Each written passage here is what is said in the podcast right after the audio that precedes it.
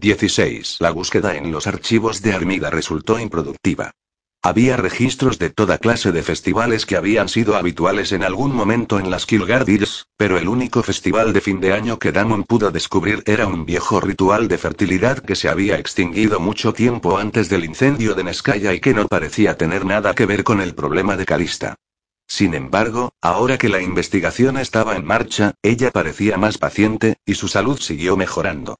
Había tenido dos veces la menstruación, pero aunque Damon insistió en que, por precaución, la joven pasara un día en cama cada vez, y había estado preparado para limpiarle los canales otra vez si era necesario, nada de esto hizo falta. Era un buen signo con respecto a su salud física, pero malo para el eventual desarrollo de la selectividad normal de sus canales. El trabajo invernal normal de Armida dejó paso a un invierno benigno a medida que se aproximaba el deshielo de primavera. Como era usual durante el invierno, Armida estaba aislada, con pocas noticias de lo que ocurría en el mundo exterior. Las noticias más insignificantes adquirían gran importancia. Una de las yeguas de los campos de pastoreo más bajos había dado a luz mellizas. Don Esteban se las regaló a Calista y Ellemir, diciéndoles que en pocos años podrían tener la misma cabalgadura. El viejo juglar, Yashi, que había tocado en el baile del solsticio de invierno, se rompió dos dedos de una mano en una caída, borracho, tras una fiesta de cumpleaños en la aldea, y su nieto de nueve años vino con orgullo a Armida, trayendo el arpa del abuelo que era casi tan alta como él para tocar para ellos durante las largas noches. Una mujer del límite de la propiedad dio a luz cuatro niños en un único parto, y Calista fue con Ferrica hasta la aldea en cuestión para entregar regalos y buenos deseos. Una tormenta súbita la obligó a pasar dos noches fuera de casa, para preocupación de Andrew. Cuando regresó y Andrew le preguntó por qué había sido necesario su alejamiento, ella le dijo suavemente. Era necesario para seguridad de las criaturas, esposo mío. En las montañas más distantes la gente es ignorante. Consideran un nacimiento así como un suceso afortunado o maligno, y quién sabe cuál de las dos posibilidades pueden elegir, Ferrica puede decirles que todo son tonterías, pero ellos no le prestarán atención porque es una de ellos, a pesar de ser una comadrona entrenada en Arilín, amazona libre y probablemente mucho más inteligente que yo. Pero yo soy Comin, y Leronis. Si llevo presentes a los niños, y consuelo a la madre, la gente sabe que están bajo mi protección, y al menos no los considerarán como un terrible presagio de alguna catástrofe inminente. ¿Cómo eran los bebés? Preguntó ansiosamente Yemir, y Calista hizo una mueca. Todos los recién nacidos me parecen conejos pelados para el asador, Ellie, extraordinariamente feos. Oh, Cal, ¿cómo puedes decir eso? Le reprochó Yemir. Bien, tendré que ir a verlos por mí misma. Cuatro de una vez, qué maravilla. Sin embargo, es duro para la pobre mujer. Pude lograr que dos de las mujeres de la aldea colaboraran para amamantarlos, pero incluso antes de que sean destetados tendremos que enviarles algún animal lechero. La noticia del nacimiento cuádruple se extendió por las montañas, y Ferrica dijo que le alegraba que todavía fuera invierno y que los caminos no estuvieran en muy buenas condiciones, aunque ciertamente era un invierno benigno, pues si no la pobre mujer estaría acosada por mucha gente llegada a ver la maravilla. Andrew se preguntó cómo sería un invierno severo, si este era benigno. Supuso que algún año lo averiguaría. Había perdido la noción del paso del tiempo, salvo en lo que se refería a las fechas esperadas de nacimientos en las caballerizas, por lo cual se enfrascaba en largas y complejas discusiones con Don Esteban y Rodri acerca de los acoplamientos de las mejores yeguas. Los días se alargaban perceptiblemente cuando reparó por la fuerza en el paso del tiempo. Había llegado a la casa tras un largo día a caballo, y se dispuso a subir para lavarse y prepararse para la comida de la noche. Calista se hallaba en el gran salón con su padre, enseñándole a tocar el arpa. Edemir le recibió en la puerta de la suite que compartían y le condujo a su mitad de las habitaciones. Esto no era inusual.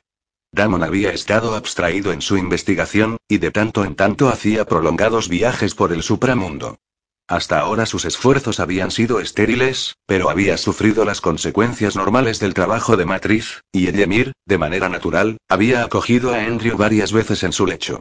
Al principio, él había aceptado la situación como lo que siempre había sido, un sustituto de la incapacidad de Calista.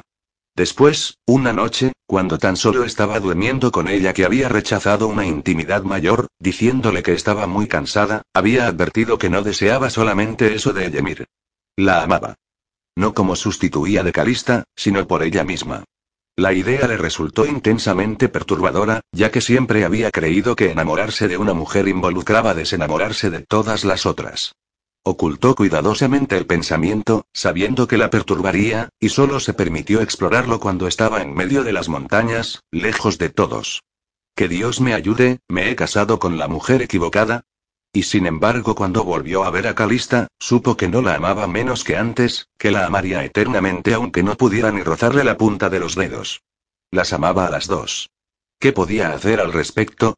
Ahora, mientras miraba a Ellemir, pequeña, sonriente y sonrojada, no pudo evitar tomarla en sus brazos y besarla apasionadamente. Ella frunció la nariz. Hueles a caballo, lo siento, iba a tomar un baño. No te disculpes. Me gusta el olor a los caballos, y en invierno nunca puedo salir a cabalgar. ¿Qué estuviste haciendo? Cuando él se lo dijo, ella respondió. Creí que el corridón podía ocuparse de eso. Oh, sí, pero si ellos se habitúan a verme manejar sus problemas, estarán dispuestos a recurrir a mí en vez de molestar a Dom Esteban. Últimamente se le ve muy cansado y demacrado. Creo que el invierno le pesa. También a mí dijo Emir, pero ahora tengo algo para ti que hará que esta espera valga la pena. Andrew, quería decirte lo primero que a los otros. Estoy embarazada. Debe haber sido poco antes del solsticio de invierno, Dios Todopoderoso. Dijo él, consternado y grave. Edemir, lo siento, amor, debería haber sido, fue como un bofetón. Ella se alejó de él, mientras sus ojos centelleaban de furia. Yo quería darte las gracias, y ahora veo que me niegas el mayor de los dones. ¿Cómo puedes ser tan cruel? Espera, espera, se sintió confundido. Ellie, amor, ¿cómo te atreves a darme nombres amorosos después de, después de abofetearme a este modo? Él tendió una mano hacia ella. Edemir, por favor, espera. Una vez más no entiendo, pensé, ¿estás tratando de decirme que te alegra estar embarazada? Ella se sintió igualmente confundida. ¿Cómo podría no alegrarme? ¿Qué clase de mujeres has conocido? Me sentí tan feliz, tan feliz cuando Ferrica me dijo esta mañana que ahora era seguro, que no se trataba tan solo de mi propio deseo, parecía a punto de llorar. Quería compartir mi felicidad y tú me tratas como a una prostituta, como si no mereciera tener un hijo tuyo. Rompió a llorar, y Andrew la abrazó. Ella se desasió pero después empezó a llorar sobre su hombro. Él se sintió impotente. Oh, Edemir, Edemir, ¿lograré alguna vez llegar a comprenderos? Si tú te sientes feliz por esto, entonces, también yo me siento feliz. Advirtió que lo decía de veras, como nunca lo había hecho en su vida. Ella se enjugó las lágrimas y alzó la cabeza, como un día de primavera, con lluvia pasajera y sol. ¿De veras, Andrew? ¿Verdaderamente feliz? Por supuesto, querida, si tú lo eres. Cualquier complicación que hubiera, sería su responsabilidad. Debía ser un hijo de él, pues si no ella se lo hubiera contado primero a Damon. Edemir percibió la confusión de Andrew. Pero ¿cómo podría sentirse Damon? Por supuesto que comparte mi felicidad, y se alegra. Se echó hacia atrás, le miró directamente y dijo, ¿esto también sería algo malo para tu gente? Me alegra no conocer a ninguno de ellos. La frecuencia de esta clase de shocks había insensibilizado a Andrew. Damon es mi amigo, mi mejor amigo. Entre los míos esto se consideraría una mala pasada, una traición. La esposa de mi mejor amigo sería la única mujer prohibida para mí. Ella sacudió la cabeza. Creo que tu gente no me gusta en lo más mínimo. ¿Crees que compartiría mi cama con alguien a quien mi esposo no conociera y amara? ¿Engendraría un niño de quien mi esposo fuera el padre, con un extraño o un enemigo? Al cabo de un momento, agregó. Es cierto que quería primero un hijo de Damon, pero ya sabes lo que ocurrió, y puede volver a ocurrir. Somos parientes demasiado cercanos, de modo que ahora podemos decidir no tener niños entre nosotros, ya que él no necesita un heredero de sangre Ridenou, y es probable que un niño tuyo sea más sano y más fuerte que el que pueda darme Damon. Ya veo. Podía admitir que tenía cierto sentido, pero se detuvo a examinar sus propios sentimientos. Un hijo suyo y de una mujer a la que amaba. Pero no de su amada esposa. Un niño que llamaría padre a otro hombre, un niño sobre el que no tendría ningún derecho. ¿Y cómo se sentirá Calista? ¿Le parecería otra marca de su distanciamiento, de su exclusión? ¿Se sentiría traicionada? Estoy segura de que también ella se alegrará por mí, dijo Emir con suavidad. No pienses que es mi intención añadir más peso al dolor que ya tiene que soportar. ¿Lo sabe? Dijo él, inseguro. No, aunque doy por supuesto que puede sospecharlo. Vaciló. Siempre olvido que no eres uno de nosotros. Si tú quieres, se lo diré, aunque alguien de nuestro propio mundo preferiría decírselo él. Las complejas cortesías de este mundo lo abrumaban, pero de pronto deseó hacer lo que era correcto en su mundo adoptivo. Yo se lo diré, contestó con firmeza. Pero elegiría el momento, un momento en el que ella no pudiera dudar de su amor. Se marchó a su habitación, confundido, y mientras se preparaba para la comida de la noche, sus pensamientos hicieron un extraño contrapunto con el gesto mundano de bañarse, recortarse la barba, que, desafiando la costumbre, había empezado a dejar crecer, y vestirse con sus atildadas ropas de interior. Su propio hijo. Aquí, en un mundo extraño, y ni siquiera un hijo de su esposa. Pero a Ellemir no le parecía raro y Damon, evidentemente, lo había sabido desde antes, y lo aprobaba. Antes de estar listo, escuchó que había jinetes en el patio, y cuando bajó encontró a Kieran, el hermano de Damon, que volvía de una visita invernal a Tendara, con su hijo mayor, un muchacho pelirrojo y de ojos brillantes, de unos 14 años, y media docena de guardias, servidores y acompañantes. A Andrew no le había agradado Lorenz, el hermano mayor de Damon, pero Kieran le resultó grato, y le dio tanto placer como a Dom Esteban recibir algunas noticias del mundo exterior. Dime cómo está Dominic, pidió el anciano, y Kieran sonrió. En realidad, lo vi bastante, dijo. Kester señaló a su hijo, entrará este verano en el cuerpo de cadetes, de modo que me pareció mejor rechazar la oferta de ocupar el cargo de maestro de cadetes en favor de Danban. Ningún hombre puede ser maestro de su propio hijo. Sonrió para quitar aspereza a sus palabras y agregó. No quiero tener que ser tan duro con mi hijo como tú tuviste que serlo con el tuyo, Loralton. ¿Está bien? Maneja la guardia de manera competente. Por lo que vi, tú mismo no podrías hacerlo mejor, dijo Kieran. Piensa mucho y escucha con atención a mentes más sabias. Ha pedido muchos consejos a Kirei Lardais y a Damban, e incluso a Lorenz, aunque no creo, y dedicó una sonrisa de Damon, porque era una broma que ambos compartían que en realidad piensa mucho mejor que nosotros de Lorenz. Sin embargo, es listo y diplomático, se ha hecho amigos adecuados y no tiene favoritos. Sus Bredin son muchachos bien educados, tanto el joven Catal Lindir como el otro, uno de sus hermanos Nerestro, se llama Decirado, me parece. Desiderío dijo Dom Esteban con una sonrisa de alivio. Me alegra oír que también Deci está bien y a salvo. Oh, sí, los tres andan siempre juntos, pero no peleando ni con prostitutas ni molestando. Son más serios que tres monjes. Se diría que Domenica ha advertido, como si tuviera tres veces su edad, que un hombre tan joven al mando será vigilado día y noche. Tampoco son pedantes o solemnes, el joven Nick siempre está riéndose o bromeando, pero de todos modos se hace cargo de su responsabilidad, les contó Kieran. Andrew, recordando al alegre joven que lo había respaldado durante la boda, quedó complacido con la noticia de que a Dominic le iba tan bien. En cuanto a Deci, bien, tal vez una tarea de responsabilidad y el hecho de saber que Dominique reconocía su estatus familiar, aunque el anciano no lo hiciera, tal vez le ayudara finalmente a encontrarse a sí mismo. Eso esperaba. Sabía lo que se sentía cuando uno no pertenecía a ninguna parte. ¿Hay otras novedades, cuñado?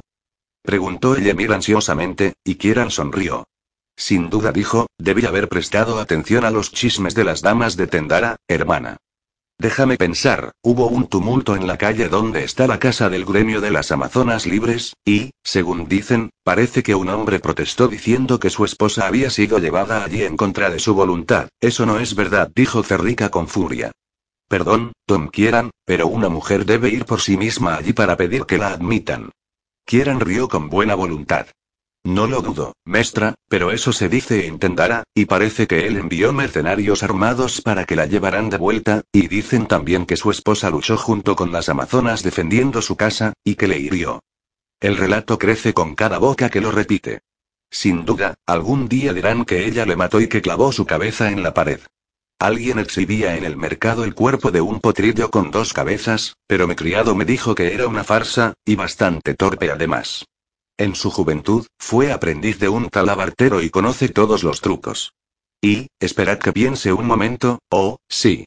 Mientras cabalgaba por las montañas, oí hablar de un campo de Kireset florecido durante los días cálidos, no un verdadero viento fantasma del verano, sino una floración invernal. Tom Esteban asintió, sonriendo. Es raro, pero suele suceder, y es un buen augurio, dijo. Calista le explicó a Andrew, en voz baja. El kireset es una flor que florece raramente en estas montañas. Con el polen y las flores preparamos el kirian. Cuando florece, en medio del verano, con el calor y el viento de las montañas, baja desde la altura como un viento de locura al que llaman viento fantasma. Bajo su influjo, los hombres hacen cosas extrañas, y cuando hay un verdadero viento fantasma, hacemos sonar las alarmas y nos encerramos en nuestras casas, pues las bestias corren enloquecidas por los bosques, y a veces no humanos bajan de las montañas y atacan a los humanos. Una vez, cuando era niña, los vi dijo estremeciéndose. Tom Esteban prosiguió. Pero una floración invernal no puede durar lo suficiente para ser algo serio. Los aldeanos pueden olvidarse de arar y sembrar, tal vez dejen sus campos desatendidos durante uno o dos días para hacerse los tontos, pero al cabo de unas pocas horas la lluvia asienta el polen. Lo peor que he escuchado durante una floración invernal fue que los lobos carroñeros del bosque se volvieron audaces, el polen afecta tanto el cerebro humano como el de los animales, y se aproximaron a los campos a atacar a hombres y bestias por igual. En general, una floración invernal es algo así como unas vacaciones inesperadas.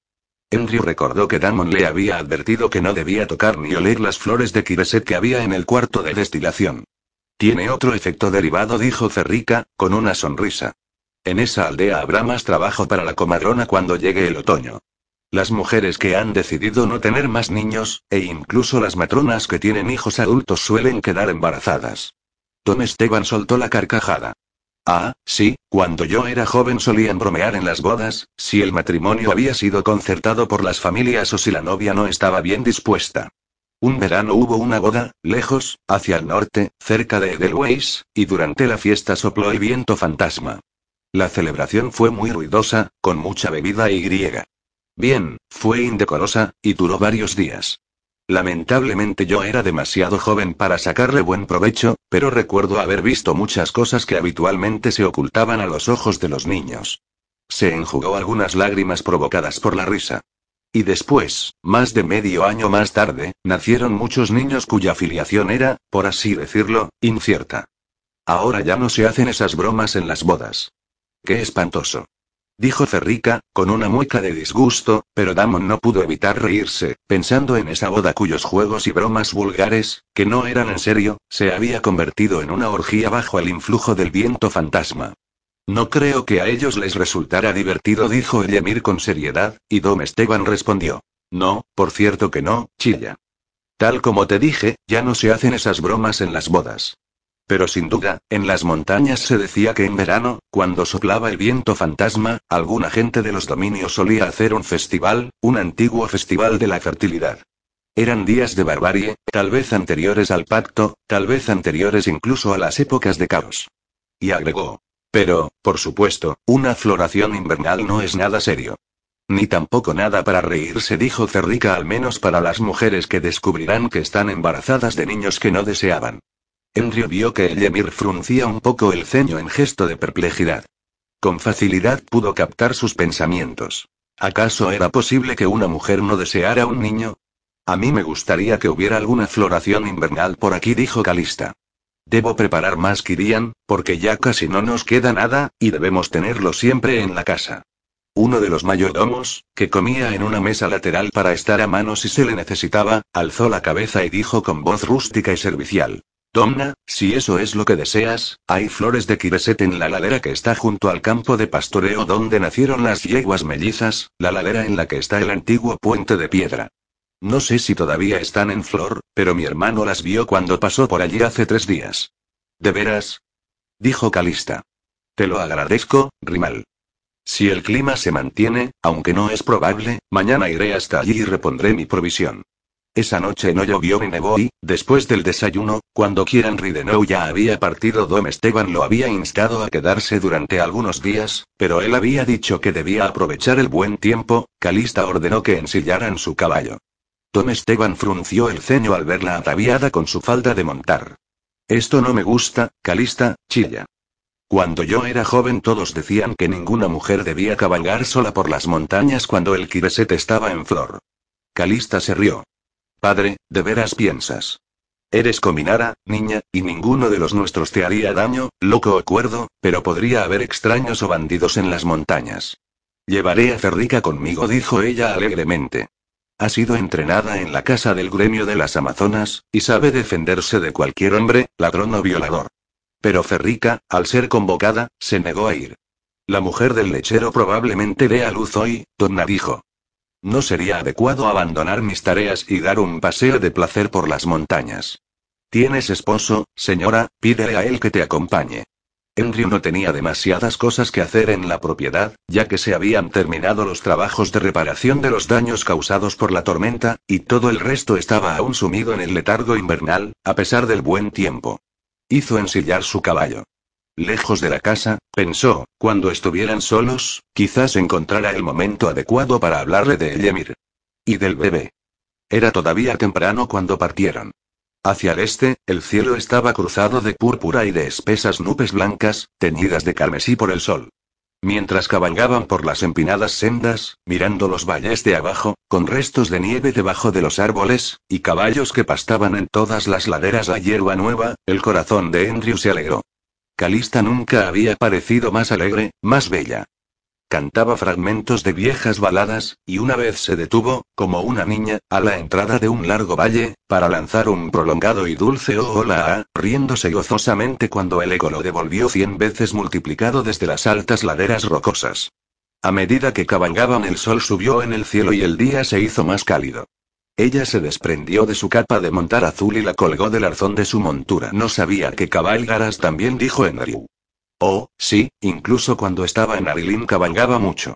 Pasábamos tanto tiempo dentro, con las pantallas y los emisores, que si no hacíamos un poco de ejercicio, nos sentíamos tan rígidas y sin vida como las viejas pinturas de Astur y Casilda que teníamos en la capilla. Los días festivos, solíamos llevar nuestros halcones, y cabalgábamos por la campiña que rodea Arilín, y los lanzábamos contra aves y presas pequeñas. Yo estaba orgullosa porque podía manejar un halcón berrín, un pájaro grande así separó las manos, no el pájaro típico de una dama, como tenían la mayoría de las mujeres. Volvió a reírse con un sonido cristalino. Pobre Andrew, he estado cautiva, y enferma tanto tiempo dentro de la casa que crees que soy una delicada doncella de cuento de hadas, pero en realidad soy una muchacha campesina, y muy fuerte. Cuando era niña cabalgaba tan bien como mi hermano Corin. Y ahora creo que mi yegua puede ganarle a tu caballo una carrera hasta esa cerca que está allá. Espoleó su caballo y partió tan rápido como el viento. Andrew hizo lo mismo y galopó tras ella, con el corazón en la boca. Ella no estaba acostumbrada a cabalgar ahora, podía caerse en cualquier momento, pero la mujer y el caballo parecían fundidos en una sola criatura. Cuando Calista llegó a la cerca, en vez de detener su cabalgadura, la saltó con un fuerte grito de regocijo y excitación, y su yegua gris se elevó en el aire como un pájaro, aterrizando suavemente en el otro lado. Cuando Andrew la siguió, Calista detuvo el paso de su caballo y ambos continuaron más lentamente, lado a lado. Tal vez esto era estar enamorado, pensó Andrew. Cada vez que veía a Calista era como la primera vez, todo era siempre nuevo y sorprendente. Pero esa misma idea despertó su culpa, que nunca estaba muy lejana. Al cabo de unos minutos ella advirtió su silencio y se volvió hacia él, extendiendo su pequeña mano enguantada. ¿Qué ocurre, esposo mío? Tengo algo que decirte, Calista dijo él bruscamente. ¿Sabías que Yemir está otra vez embarazada? El rostro de ella se iluminó con una sonrisa. Me alegro tanto por ella. Ha sido muy valiente, pero ahora todo su dolor y su pena acabarán. No comprendes, observó Andrew con obstinación. Dice que el hijo es mío, oh, por supuesto, dijo Calista, ella misma me dijo que Damon no quería que lo intentaran nuevamente tan pronto, porque temía que ella, lo perdiera. Estoy muy contenta, Andrew. ¿Alguna vez se habituaría a sus costumbres? Suponía que era una suerte para él, pero aún así, ¿no te importa, Calista? Ella empezó a decir Andrew casi escuchó las palabras ¿por qué habría de molestarme? Pero advirtió que las silenciaba. A pesar de todo, él era todavía un extraño en algunos aspectos. No, Andrew dijo ella por fin, lentamente, de verdad, no me importa. No creo que comprendas. Pero piénsalo de este modo. Su rostro volvió a iluminarse con una sonrisa de regocijo. Habrá un niño en la casa, un hijo tuyo, y aunque me gustan bastante los bebés, en realidad no quiero tener uno todavía. En realidad, y esto es ridículo, Andrew agregó, riéndose, aunque Emir y yo somos mellizas, yo todavía no soy lo suficientemente mayor como para tener un bebé. ¿No sabes que las comadronas dicen que ninguna mujer debe tener un niño mientras su cuerpo no haya tenido tres años completos de madurez? Y en mi caso no ha pasado todavía ni medio año. ¿No es raro? Ella y yo somos mellizas, y ella está embarazada por segunda vez. Y yo ni siquiera tengo edad suficiente para tener un bebé. A él la broma le dolió. ¿Cómo podía hacer bromas acerca de la forma en que su cuerpo había sido retenido así, inmaduro, y sin embargo, advirtió con cordura, era esa misma capacidad de buscar la parte divertida de las cosas, incluso de esta, la que les había salvado a todos de la desesperación. Llegaron al valle del antiguo puente de piedra, el valle donde habían nacido las yeguas gemelas. Juntos ascendieron la larga cuesta, ataron los caballos a un árbol y desmontaron. El kireset es una flor de las alturas, dijo Calista. No crece en los valles, y probablemente eso sea bueno. A veces los hombres incluso los ciegan cuando crece en las laderas más bajas, porque el polen causa problemas. Cuando florece, incluso los caballos y el ganado suelen enloquecer, forman estampidas, se atacan entre sí, se acoplan fuera de época. Pero es muy valioso, pues con él preparamos el Kirian. Y mira, es bello, dijo, señalando la extensa ladera cubierta de hierba, cubierta con una cascada de flores azules que centelleaban con sus estambres dorados.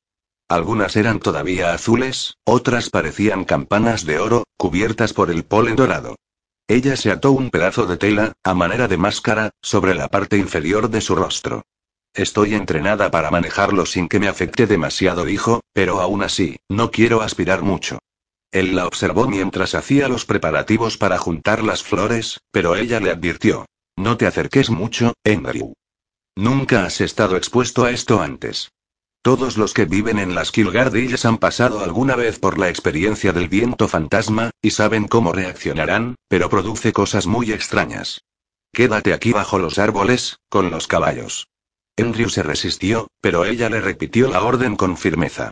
¿Crees que necesito ayuda para cortar unas pocas flores, Andrew? Te pedí que vinieras conmigo para disfrutar de tu compañía durante la larga cabalgada, y para calmar el temor de mi padre de que pudiera haber en las montañas algunos bandidos que intentaran despojarme de las alhajas que no llevo, o que quisieran violarme, hecho que agregó, con una sonrisa triste podría tener peores resultados para ellos que para mí. Andrew miró hacia otro lado. Le alegraba que Calista pudiera divertirse un rato, pero esa broma en particular no le pareció de muy buen gusto. No me llevará mucho tiempo cortar lo que necesito. Están florecidas y cargadas de resina. Espérame aquí, mi amor. Él hizo lo que ella le decía, observándola mientras se dirigía hacia las flores. Calista se agachó y empezó a cortar las flores, colocándolas en una gruesa canasta que había traído con ese objeto. Andrew se tendió sobre la hierba, junto a los caballos, y la observó mientras ella se desplazaba graciosamente por el campo de flores doradas y azules, con su pelo rojo dorado cayéndole sobre la espalda en una única trenza. El sol era cálido, más cálido de lo que podía recordar desde que estaba en Darkover. En el campo de flores zumbaban las abejas y otros insectos, y algunos pájaros revoloteaban alrededor. Con los sentidos agudizados, Andrew podía oler a los caballos y sus monturas de cuero, el denso aroma de los árboles de resina y un perfume dulce y frutal que, supuso, debería ser el de las flores de Kibeset. Podía sentir que le llenaba la cabeza. Recordando que Damon le había advertido que no tocara ni hiriera incluso las flores secas, por precaución alejó un poco a los caballos. Era un día tranquilo y sin viento, ni siquiera soplaba una brisa leve. Se quitó la chaqueta de montar y la dobló para ponérsela bajo la cabeza. El sol le dio sueño. Cuánta gracia tenía Calista cuando se agachaba entre las flores, cortando un pimpollo aquí y otro allá, guardándolos luego en la canasta. Cerró los ojos, pero le pareció ver, detrás de los párpados, el sol que estallaba en brillantes prismas de colores. Sabía que era efecto de la resina, Damon le había dicho que era alucinógena pero se sentía tranquilo y satisfecho, y no sentía ningún impulso de hacer ninguna de esas cosas peligrosas que, según le habían dicho, hacían los hombres y los animales en estos casos. Estaba absolutamente satisfecho de encontrarse allí tendido sobre la cálida hierba, vagamente consciente de los cambiantes colores del arco iris que veía con los ojos cerrados. Cuando los abría, la luz del sol le parecía más brillante, más cálida. Entonces vio que Calista venía hacia él, la máscara desprendida de su rostro, el pelo flotando. Parecía vadear, hundida hasta la cintura en las centelleantes olas doradas de las flores con forma de estrella, una delicada mujer aniñada rodeada de un halo de brillante cabello cobrizo. Por un momento su forma se hizo borrosa y se agitó como si no estuviera en absoluto allí, como si no fuera su esposa con falda de montar, sino la imagen espectral que él había visto cuando estaba prisionera en las cavernas de Corresanti y solo podía acudir a él con la forma insustancial del supramundo. Pero era real. Se sentó sobre la hierba, junto a él, inclinando el rostro con una sonrisa tan tierna que Andrew no pudo evitar abrazarla y besarla. Ella le devolvió el beso con una intensidad que le sorprendió un poco, aunque, semidormido y con sus sentidos un poco agudizados y un poco confundidos por el polen, no pudo recordar muy bien por qué ese hecho debía sorprenderle. Él la tomó en sus brazos, la tendió a su lado sobre la hierba. La abrazó, besándola apasionadamente, y ella le devolvió los besos sin vacilaciones ni retraimiento. Una idea pasajera cruzó la mente de Andrew, como una ráfaga de viento que agitara las flores centelleantes. ¿Alguna vez soñé que me había casado con la mujer equivocada? Esta Calista nueva, que le respondía, cálida de ternura, hacía que la idea fuera absurda. Él sabía que la joven había compartido su pensamiento, ya no se preocupaba por intentar ocultarle nada y que le divertía. Podía sentir las oleadas de risa a través de las olas de deseo que los inundaban a ambos. Sabía positivamente que ahora podía hacer lo que quisiera, y que ella no protestaría, pero por precaución no fue más allá de esos besos que Calista compartía y que le devolvía con tanta intensidad. A pesar de lo que sintiera, podía ser peligroso para ella. Aquella noche, ella también lo había deseado. Y todo había terminado en una catástrofe, casi una tragedia. No volvería a arriesgarse hasta no estar seguro, más por ella que por él mismo. Sabía que Calista no tenía miedo, pero sin embargo aceptó ese límite tal como había aceptado los besos y las caricias. Extrañamente, no sentía ningún deseo de ir más allá, ningún dolor ni frustración. Él también se estremecía con oleadas de risa que parecían de algún modo hacer más intenso este momento, de sol y calidez y flores e insectos que zumbaban en la hierba a su alrededor, una risa, una alegría que también estremecía a Calista junto con el deseo. Los dos estaban perfectamente satisfechos de estar allí tendidos sobre la hierba, juntos, con las ropas puestas, sin hacer otra cosa más que besarse, como si fueran adolescentes, era absurdamente gracioso y delicioso. La más cortés de las palabras darcobanas para designar el sexo era acandir, que significaba simplemente dormir juntos y que era tan neutra que incluso podía usarse en presencia de los niños. Bien, pensó él, otra vez estremecido por la risa, eso era lo que estaban haciendo. Nunca supo cuánto tiempo estuvieron acostados uno junto al otro sobre la hierba, besándose o acariciándose suavemente, mientras él jugaba con los mechones del pelo de ella o contemplaba cómo los suaves prismas de color que estaban detrás de sus párpados se desplazaban por la resplandeciente cara de la joven. Debían haber pasado muchas horas. El sol había empezado a bajar del cenit cuando una nube oscureció el aire y empezó a soplar un viento que dispersó el pelo de Calista sobre su rostro. Andrew parpadeó y se incorporó, mirándola. Ella descansaba sobre su codo, con la túnica interior abierta en el cuello y briznas y pétalos de flores enredados en su pelo. De repente, había empezado a hacer frío, y Calista miró el cielo con expresión apenada. Me temo que tendremos que irnos si no queremos que nos pille la lluvia. Mira las nubes. Con dedos reticentes, ella se ató los lazos de la túnica, se quitó las hojas del pelo y se lo trenzó descuidadamente. Lo suficiente para parecer decente, dijo, riéndose. No quiero que parezca que he estado tendida en los prados, ni siquiera con mi propio esposo. Él se rió, recogiendo la canasta de flores y colgándola del arzón de la montura de Calista. ¿Qué les había ocurrido? se preguntó. El sol, el polen, ¿qué había sido? Estaba listo para ayudarla a montar cuando ella se detuvo, rodeándole el cuello con sus brazos. Andrew, oh, por favor, dijo, echando una mirada hacia el borde del prado, hacia el refugio que ofrecían los árboles. Él sabía lo que pensaba la joven, no había ninguna necesidad de expresarlo con palabras. Quiero, quiero ser completamente tuya. Las manos de Andrew se tensaron sobre la cintura de ella, pero no se movió. No, querida. Nada de riesgos, dijo con mucha suavidad. Todo parecía estar bien, pero él no estaba seguro. Si sus canales volvían a sobrecargarse, no podía soportar verla sufrir de esa manera. No otra vez. Ella exhaló un prolongado suspiro de decepción, pero Andrew supo que había aceptado su decisión. Cuando Calista le miró, sus ojos estaban colmados de lágrimas, pero sonreía. No arrojaré ninguna sombra sobre este día maravilloso, pidiendo más como una niña golosa. Él le puso la capa de montar sobre los hombros, pues soplaba un viento penetrante desde las alturas, y hacía frío.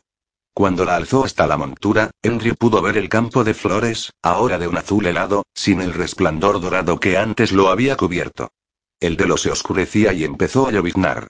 La sentó en la montura y, en la lejanía, cuando montó, pudo ver que en la otra ladera del valle los caballos empezaron a juntarse con inquietud, buscando refugio. El regreso fue silencioso, y Andrew se sentía deprimido, apenado. Sentía que había sido un tonto. Debería haber aprovechado la entrega de Calista, esa súbita desaparición del miedo y de la vacilación. ¿Qué precaución estúpida se lo había impedido? Después de todo, si era la respuesta de Calista lo que le sobrecargaba los canales, la joven había respondido tanto a él como si la hubiera hecho suya. ¿Cómo lo deseaba? Qué tonto había sido, qué condenadamente tonto. Calista también estaba silenciosa, y de tanto en tanto le miraba con una inexpresable mirada de temor y miedo. Él percibió ese miedo, que borraba toda su alegría. Me alegra haber sabido, una vez más, lo que es desearlo, devolverle su amor, pero tengo miedo. Y él podía sentir la cualidad paralizante de ese miedo, el recuerdo del dolor que la joven había experimentado cuando antes se había permitido responderle. No podría volver a soportarlo. Ni siquiera con Kirian. Y también seña terrible para Damon. Por piedad de Abarra, ¿qué he hecho? Llovía intensamente cuando llegaron a Armida, y Enrio bajó a Calista de la montura, sintiendo con pena que el cuerpo de ella se ponía rígido ante el contacto. Otra vez, Besó el húmedo rostro bajo la capucha empapada. Ella no rechazó el beso, pero tampoco se lo devolvió. Perplejo, pero tratando de comprender estaba asustada, pobre muchacha, ¿y quién podía acusarla después de aquella espantosa odisea? Andrew la llevó en brazos hasta subir las escaleras, y luego la depositó en el suelo. Ve a secarte, preciosa, no me esperes. Debo ocuparme de que atiendan adecuadamente a los caballos. Calista se marchó lentamente y con pena. Su alegría había desaparecido, dejándola agotada y enferma de aprensión. Uno de los más fuertes tabúes de Arilyn era el que prohibía absolutamente la planta natural del kibeset, no tratada. Aunque ella ya no estaba atada a esas leyes, se sentía igualmente culpable y avergonzada. Aun sabiendo que las flores la afectarían, se había quedado allí para disfrutar del efecto, sin alejarse ni retirarse. Y además de culpa, sentía miedo. No sentía nada parecido a la sobrecarga de sus canales en realidad, rara vez se había sentido mejor, pero sabiendo lo que había hecho, estaba mortalmente asustada. Fue en busca de Damon, que de inmediato adivinó lo ocurrido. ¿Te expusiste al Kibeset, Calista? Cuéntame. Tartamudeando, avergonzada, asustada, ella logró contarle a Damon un poco de lo que había ocurrido. Damon, al escuchar sus vacilantes palabras, pensó con angustiada empatía que la joven parecía una ramera arrepentida, no una mujer casada que había pasado inocentemente el día con su propio esposo. Pero se preocupó. Después de lo que había sucedido a principios del invierno, Andrew no debería haberse acercado a ella de este modo, sin una invitación explícita. El Kibeset, en realidad, tenía fama de acabar con las inhibiciones. Pero fuera cual fuese la causa, Calista podía haber sobrecargado sus canales con dos grupos conflictivos de respuestas. Bien, veamos qué daños hay. Pero después de monitorearla brevemente, se sintió confundido. ¿Estás segura, Calista? Tus canales son los de una celadora, sin alteraciones. ¿Qué clase de broma es esta? ¿Broma? Damon, ¿qué quieres decir? Todo ocurrió tal como te he dicho. Pero eso es imposible, dijo Damon. Tú no puedes haber reaccionado como dices. Si lo hubieras hecho, tus canales estarían sobrecargados, y tú estarías muy enfermo. ¿Qué sientes ahora? Nada, dijo ella con cansancio, derrotada. No siento nada, nada, nada. Por un momento Damon creyó que rompería a llorar. Ella volvió a hablar, con la voz cargada por las lágrimas contenidas. Todo ha pasado como un sueño, y he quebrantado las leyes de la torre. Soy una desgastada, y total para nada. Damon no sabía qué pensar. Un sueño que compensaba sus privaciones, las privaciones de su vida. Después de todo, el Kibeset era una droga alucinógena. Le tendió las manos.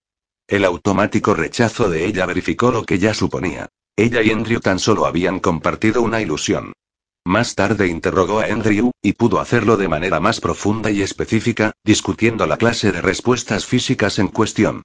Andrew estaba deprimido y a la defensiva, aunque admitió voluntariamente que él hubiera sido personalmente responsable si Calista hubiera sufrido algún daño. Por los infiernos de Thunder, pensó Damon, qué enredo.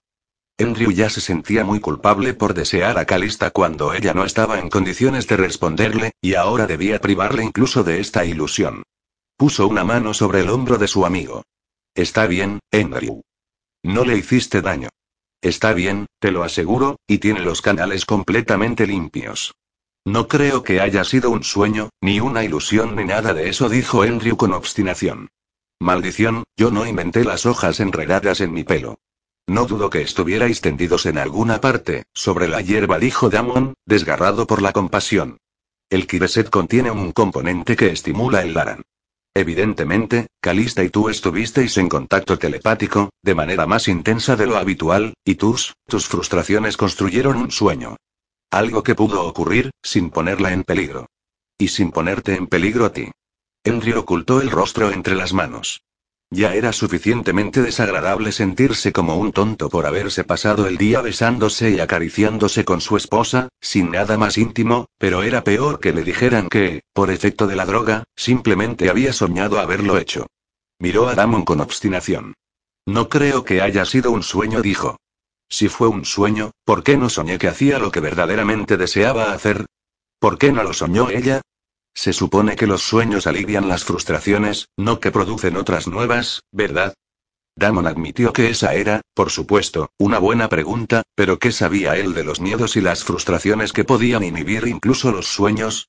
Una noche, en su juventud, había soñado que tocaba a Leonie de una manera que ninguna celadora podía ser tocada, ni siquiera con el pensamiento, y se había pasado tres noches sin dormir por miedo a repetir esa ofensa. En su habitación, lavándose para la cena, Andrew observó sus ropas, arrugadas y sucias. ¿Era tan tonto como para tener sueños eróticos con su propia esposa? No lo creía. Damon no había estado allí, pero él sí. Y sabía perfectamente lo que había ocurrido, aunque no pudiera explicarlo siquiera.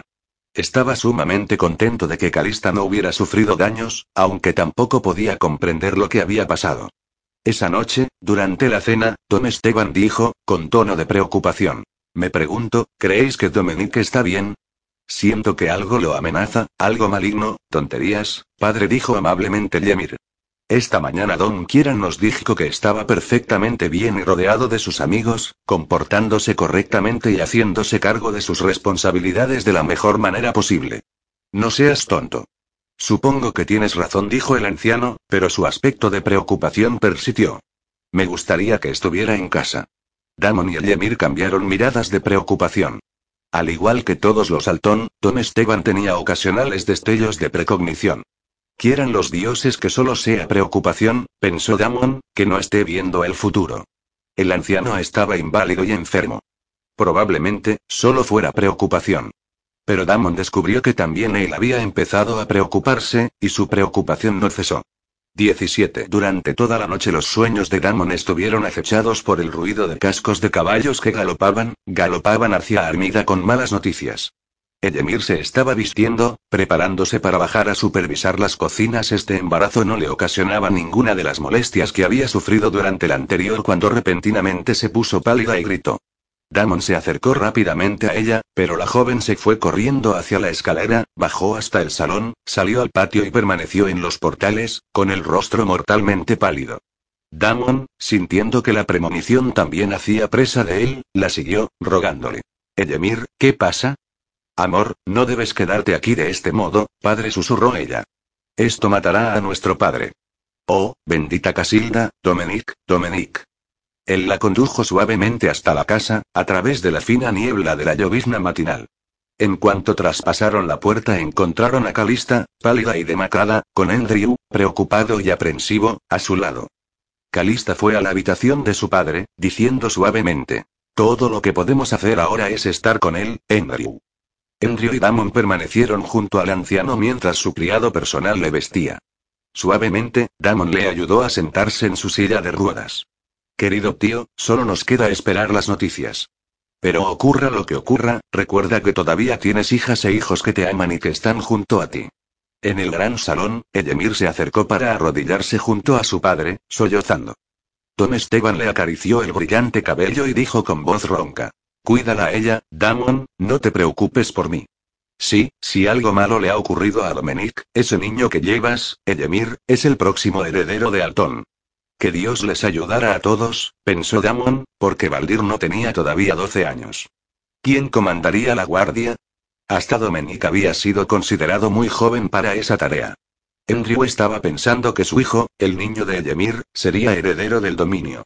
La idea parecía tan terriblemente improbable que le asaltó una risa histérica. Calista puso una copa entre las manos del anciano Don. Bebe esto, padre.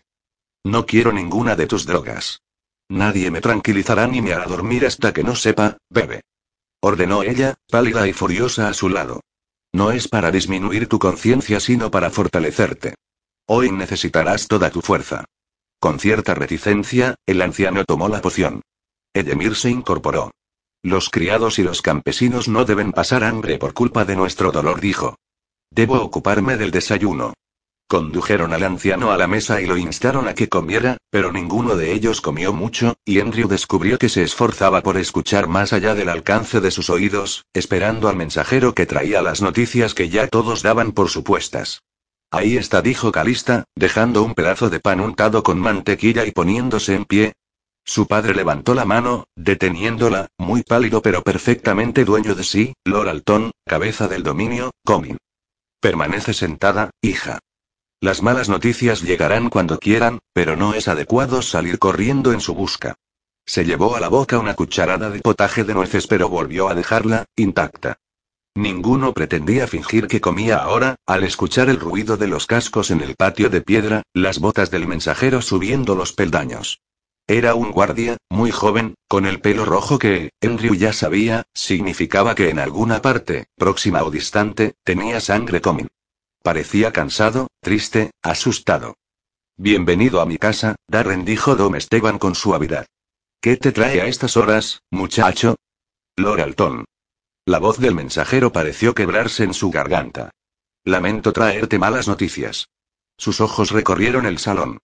Parecía acorralado, desdichado, reticente a dar las malas noticias al anciano, frágil y demacrado en su silla. Tuve una advertencia de esto, muchacho, dijo Dom Esteban suavemente. Vamos, dímelo. Levantó la mano y el joven, vacilante, se acercó a la mesa. Se trata de mi hijo Dominic. Ah, ¿ha muerto? El joven Darren bajó los ojos. Tom Esteban exhaló un suspiro ronco, estremecedor como un sollozo, pero cuando habló había recobrado el control. Estás cansado por la larga cabalgada. Hizo una seña a los criados para que tomaran la capa del joven guardia, le quitaran las pesadas botas de montar y le alcanzaran pantuflas de interior. Tras servirle un cuenco de vino tibio, pusieron una silla para él cerca de la mesa. Cuéntame, muchacho. ¿Cómo murió? Por mala suerte, Lord Alton. Estaba en la armería, practicando esgrima con su hombre juramentado, el joven Catal Lindir. De algún modo, a pesar de tener la máscara puesta, recibió un golpe en la cabeza. Nadie creyó que fuera serio, pero antes de que pudieran traer al oficial médico, Dominique estaba muerto. Pobre Catal, pensó Damon.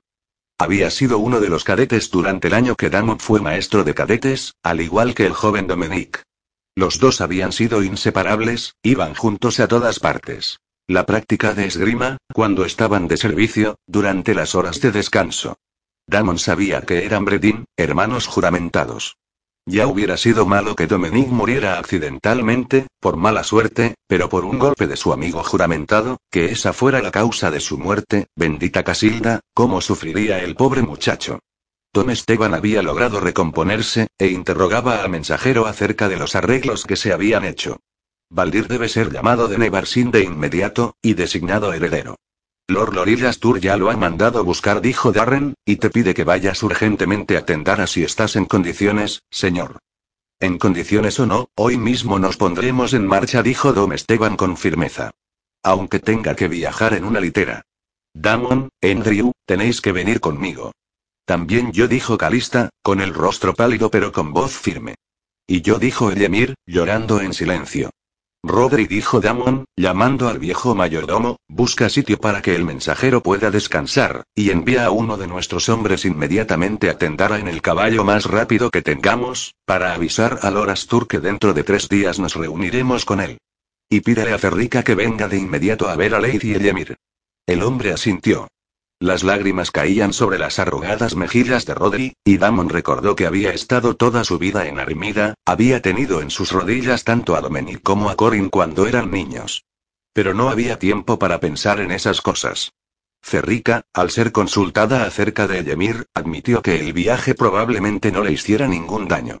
Pero debes ir al menos un tramo en litera, señora, pues una cabalgada prolongada podría agotarte. Cuando le dijeron a Ferrica que ella debía acompañarles, la joven protestó. En la propiedad hay muchos que necesitan de mis servicios, Lord Amon. Lady Elemir lleva al próximo heredero de Alton. Ella es quien más necesita tus cuidados, y eres su amiga de la infancia. Has instruido a otras mujeres de la propiedad. Que ahora justifiquen el entrenamiento recibido. Era tan obvio, incluso para la comadrona amazona, que pronunció la frase cortés de respeto y aquiescencia, y fue a hablar con sus subordinadas.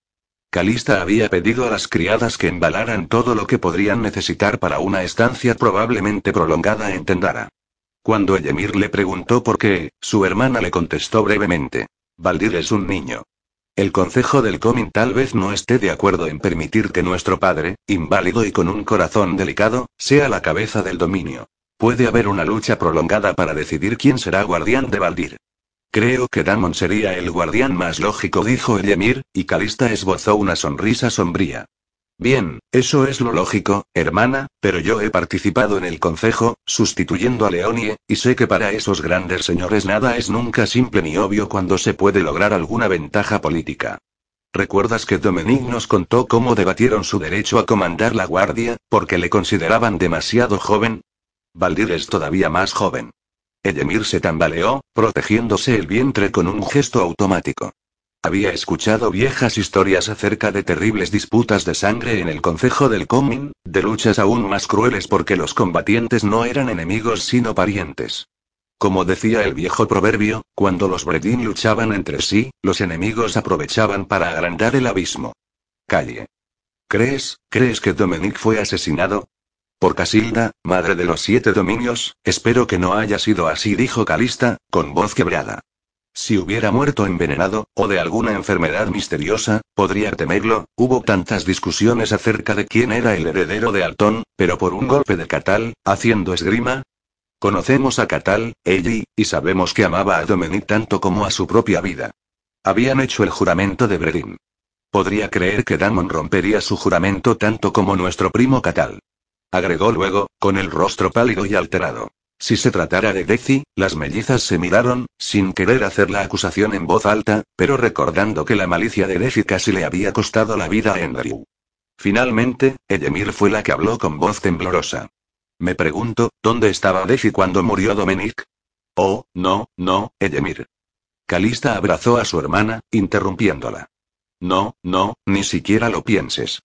Nuestro padre ama a Deci, aunque no quiera reconocerlo, de modo que no empeores más las cosas. Ellie, te lo ruego, te lo ruego, no pongas esa idea en la cabeza de papá. Edemir sabía lo que Calista le pedía. De alguna manera debía arreglárselas para proteger sus pensamientos, de modo que esa acusación no llegara a su padre. Pero la idea siguió molestándola mientras se ocupaba de instruir a las criadas para que se hicieran cargo de la casa en su ausencia. Encontró un momento para deslizarse hasta la capilla y poner una pequeña guirnalda de flores invernales ante el altar de Casilda. Había deseado que su hijo naciera en Armida, donde viviría rodeado de la herencia que alguna vez sería suya. Todo lo que había deseado en la vida era casarse con Damon, dar hijos e hijas a su clan y al de él. ¿Era eso demasiado pedir? Pensó con impotencia. No era como Calista, que ambicionaba trabajar con Sularan, participar en el consejo y discutir asuntos de Estado. ¿Por qué no podía vivir en paz? Y sin embargo sabía que en los días venideros no podría recurrir a este refugio de su feminidad. ¿Pedirían a Damon que comandara la guardia en lugar de su suegro? Como todas las hijas de Altón, ella estaba orgullosa del cargo hereditario de comandante que su padre había ostentado, el cargo que ella creyó que ocuparía Dominique durante muchos años. Pero ahora Dominique estaba muerto, y Valdir era demasiado joven, ¿y quién se haría cargo? Miró a su alrededor, los dioses pintados en las paredes, la representación rígida y estilizada de Astur, hijo de Aldones, Ali con Casilda y Camila. Eran los antepasados del Comín, en una época en que la vida era más simple. Cansinamente, salió de la capilla y fue arriba para ver cuáles de las criadas viajarían con ellos y cuáles quedarían al cuidado de la propiedad en su ausencia. También Andrew tenía demasiadas cosas en que ocupar su mente mientras conversaba con el viejo Colidón que como todos los demás criados, estaba terriblemente apenado por la noticia de la muerte del joven amo acerca del manejo del ganado y de los asuntos de la propiedad durante su ausencia. Pensó que él debería quedarse, ya que no tenía nada que hacer en Tendara, y la propiedad no debería quedar en manos de los criados. Pero sabía que parte de su reticencia se debía al hecho de que el cuartel general del Imperio Terrano se hallaba en Tendara. Le complacía que los terranos le creyeran muerto. No tenía parientes que pudieran llorarle y no deseaba nada de lo que había allí. Pero ahora, inesperadamente, el conflicto volvía a presentarse. Sabía racionalmente que los terranos no le reclamarían, que ni siquiera se enterarían de su presencia en la ciudad vieja de Tendara, y que sin duda no irían a buscarle. De todos modos, sentía cierta aprensión. Y también él se preguntaba dónde habría estado Defi cuando murió Dominic, pero descartó la idea pues le pareció indigna. Damon le había dicho que Tendara no estaba a más de un día de viaje si el trayecto lo hacía un hombre solo en un caballo veloz, con buen tiempo. Pero para un grupo grande, con criados, equipaje, una mujer embarazada y un anciano inválido que debía viajar en litera, necesitarían cuatro o cinco veces ese tiempo. Gran parte de la tarea de preparar los caballos y el equipaje recayó sobre Andrew, que se sintió cansado pero satisfecho cuando finalmente el grupo traspasó los grandes portales. Tom Esteban iba en una litera sostenida por dos caballos. Otra esperaba a Ellemir cuando la joven se cansara de cabalgar, pero ahora cabalgaba junto a Damon, envuelta en una verde capa de montar, con los ojos hinchados por el llanto. Henry recordó a Dominique bromeando con Ellemir el día de la boda y se entristeció profundamente. Había tenido tan poco tiempo para conocer a ese alegre hermano que le había aceptado con tanta rapidez. Después venía una larga fila de animales de carga, criados que montaban las bestias astadas que tenían en las montañas un andar más seguro que los caballos, y media docena de guardias al final para protegerles de los riesgos de un viaje por las montañas. Calista se veía muy alta, pálida y como de otro mundo, envuelta en su negra capa de montar. Observando su rostro demacrado debajo de la capucha oscura, era difícil recordar a la muchacha sonriente del campo de flores. Eso había ocurrido tan solo ayer, y sin embargo, debajo de la solemnidad del luto, de sus prendas oscuras y su rostro pálido, seguía siendo esa mujer sonriente que había dado y recibido sus besos con insospechada pasión. Algún día pronto, pronto, se prometió ferozmente él la liberaría y la tendría para siempre. Contempló su cabeza agachada, y ella alzó el rostro y le dedicó una sonrisa tenue. El viaje duró cuatro agotadores y fríos días. Al segundo día, Edemir aceptó la litera y no volvió a cabalgar hasta que no estuvieron a las puertas de la ciudad. Al llegar al desfiladero a cuyos pies se extendía la ciudad, la joven insistió en abandonar la litera y volver a montar. Esa litera me sacude, y también al bebé, mucho más que el andar de Shirima insistió con terquedad, y no quiero entrar en Tendara como si fuera una reina malcriada o una inválida. Quiero que sepan que mi hijo no es enfermizo. Ferrica la defendió, diciendo que el bienestar de Ymir era más importante que nada, y que si ella prefería montar, y era capaz de hacerlo, debía montar. Andrew nunca había visto el castillo del Comin, salvo desde lejos, desde la zona terrana. Se erguía por encima de la ciudad, inmenso y antiguo, y Calista le dijo que allí había estado desde antes de las épocas de caos, y que no había sido construido por manos humanas. Las piedras habían sido puestas en su lugar por medio de los círculos de matrices de las torres, trabajando en conjunto para transformar las fuerzas. El interior era un laberinto de largos corredores, y los cuartos que les destinaron habitaciones, le dijo Calista, reservadas para los altón desde épocas inmemoriales durante la época de sesión del Consejo eran casi tan espaciosas como las suites contiguas que ocupaban en Armida. Con excepción de las habitaciones de los Altón, el castillo parecía desierto. Pero Lorastur está aquí, le dijo Calista. Permanece en Tendara casi todo el año, y su hijo Damban está ayudando a comandar la guardia. Supongo que convocarán el consejo para decidir acerca del heredero de Altón. Siempre hay problemas, y Valdir es tan joven, cuando Dom Esteban fue conducido hasta el salón principal de las habitaciones de Altón, un muchacho delgado de rostro agudo e inteligente y pelo tan oscuro que casi no parecía rojo, de alrededor de 12 años, se acercó a recibirle. Valdir. Tom Esteban le tendió los brazos y el muchacho se arrodilló a sus pies. Eres tan joven, muchacho, aunque tendrás que ser un hombre adulto ya. Cuando el muchacho se incorporó, el anciano lo abrazó. ¿Sabes lo que ha ocurrido con tu hermano? Su voz se quebró. Descansa en la capilla, y su amigo de juramento está con él, dijo suavemente el joven Baldir. No sabía qué tenía que hacer, pero, hizo un gesto, y Deci entró, vacilante, en el salón. Mi hermano Deci ha sido de gran ayuda para mí, desde que llegué de Nevarsin. Damon pensó, despiadadamente, que Deci no había perdido el tiempo, ahora que su protector estaba muerto, para ganarse el beneplácito del próximo heredero.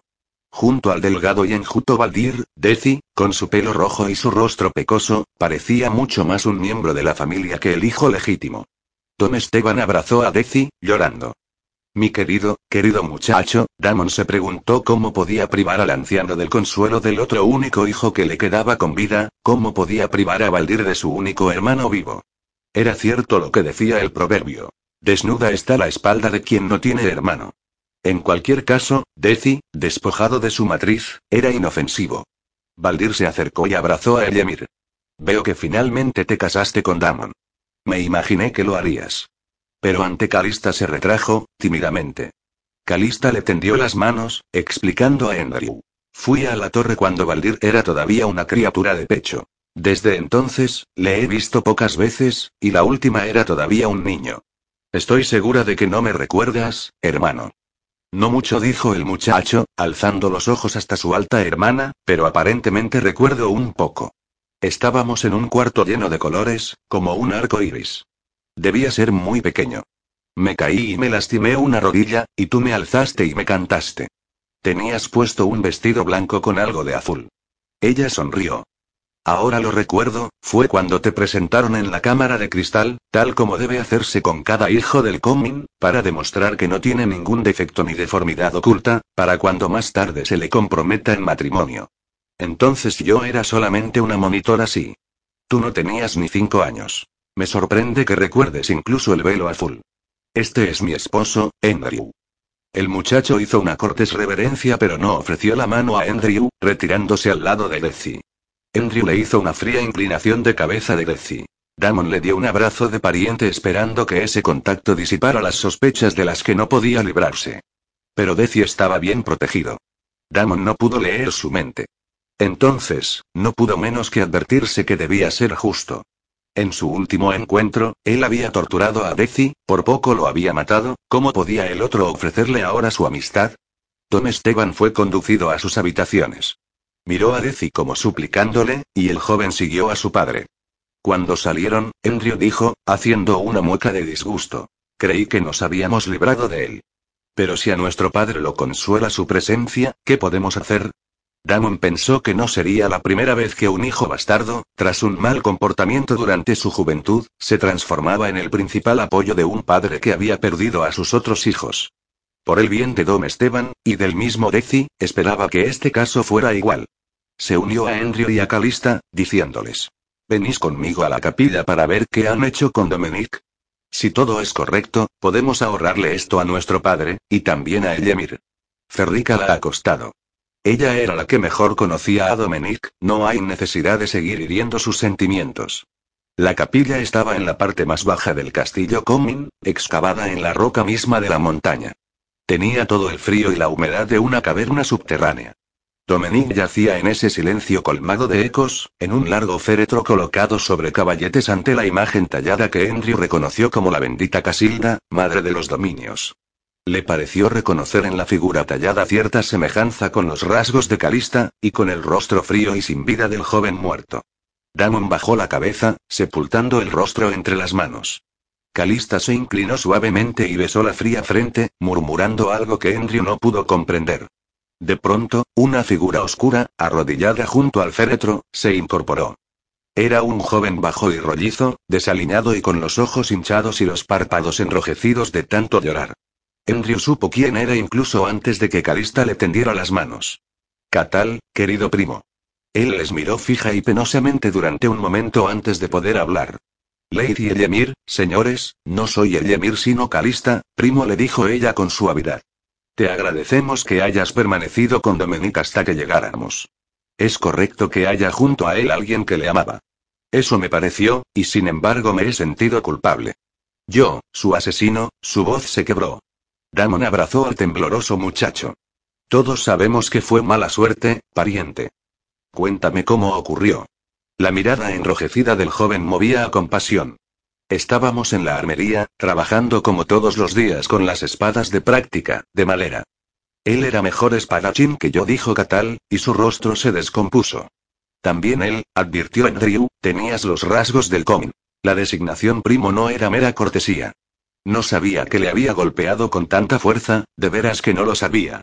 Pensé que fingía, que estaba burlándose de mí, que se pondría en pie y empezaría a reírse, lo hacía con tanta frecuencia. Su rostro se contorsionó. Damon, recordando las bromas de Dominique durante su año en los cadetes, apretó la mano de Catal. Ya lo sé, muchacho. ¿Acaso este joven había estado así, sin ningún consuelo, desde el momento de la muerte? Cuéntamelo todo. Lo sacudí. Catal estaba pálido de horror. Le dije. Levántate, burro tonto, deja de bromear. Y entonces le quité la máscara y vi que estaba inconsciente. Pero ni siquiera entonces me preocupé demasiado, siempre hay alguien que resulta herido. Lo sé, Catal, yo mismo caí desmayado de un golpe media docena de veces durante mis años de cadete, y mira mi dedo corazón. Todavía está torcido de cuando Corin me lo quebró con una espada de práctica. ¿Pero qué hiciste entonces, muchacho? Salí corriendo a buscar al oficial médico. Maese Nicole. ¿Le dejaste solo? No, su hermano estaba con él, dijo Catal. Deci le ponía agua fría en la cara, tratando de reanimarle. Pero cuando regresé con Maese Nicole, estaba muerto. V, ¿estás seguro de que estaba con vida cuando le dejaste, Catal? Sí, dijo Catal con seguridad. Percibí su respiración y le tomé el pulso. Damon sacudió la cabeza, suspirando. ¿Te fijaste en sus ojos? ¿Tenía las pupilas dilatadas? ¿Contraídas? ¿Reaccionaba de alguna manera la luz? Yo, no me fijé, Lord Damon. No se me ocurrió. Damon volvió a suspirar. No, supongo que no. Bien, querido muchacho, las heridas en la cabeza no siempre siguen las reglas. Durante mi año como oficial médico, un guardia fue golpeado contra una pared durante una pelea callejera, y cuando lo levantaron parecía encontrarse bien, pero a la hora de la cena se quedó dormido sobre la mesa, y nunca más se despertó. Murió mientras dormía. Se puso en pie, mientras su mano se posaba sobre el hombro de Catal. Quédate en paz, Catal. No había nada que pudieras hacer. Lord Astur y algunos de los otros me interrogaron una y otra vez, como si creyeran que yo podía haber deseado hacerle daño a Dominique. Éramos Bredin, yo le amaba. El muchacho se dirigió hacia la imagen de Casilda y dijo con vehemencia. Que los señores de la luz me dieran ahora mismo si alguna vez deseé hacerle daño. Después se volvió y se arrodilló por un momento a los pies de Calista. Domna, tú eres Leronis, puedes demostrar que no me animaba ningún sentimiento maligno hacia mi querido señor, que hubiera muerto por protegerle, que hubiera preferido que mi mano perdiera vida. Otra vez lloraba, y Damon se inclinó y le obligó a incorporarse, diciéndole con firmeza. Lo sabemos, querido muchacho, créeme. La pena y la culpa lo invadieron. El muchacho estaba completamente abierto a Damon, pero la culpa solo era por el descuido del golpe, Catal no era culpable. Si ahora sigues llorando, solo será por autocompasión. Debes ir a descansar. Eres su hombre juramentado, deberás cabalgar junto a él cuando sea entregado a la tierra. Catal respiró profundamente, mirando a Damon a los ojos, ¿tú me crees, Lord Damon? Ahora creo que verdaderamente podré dormir. Damon observó cómo se marchaba, suspirando.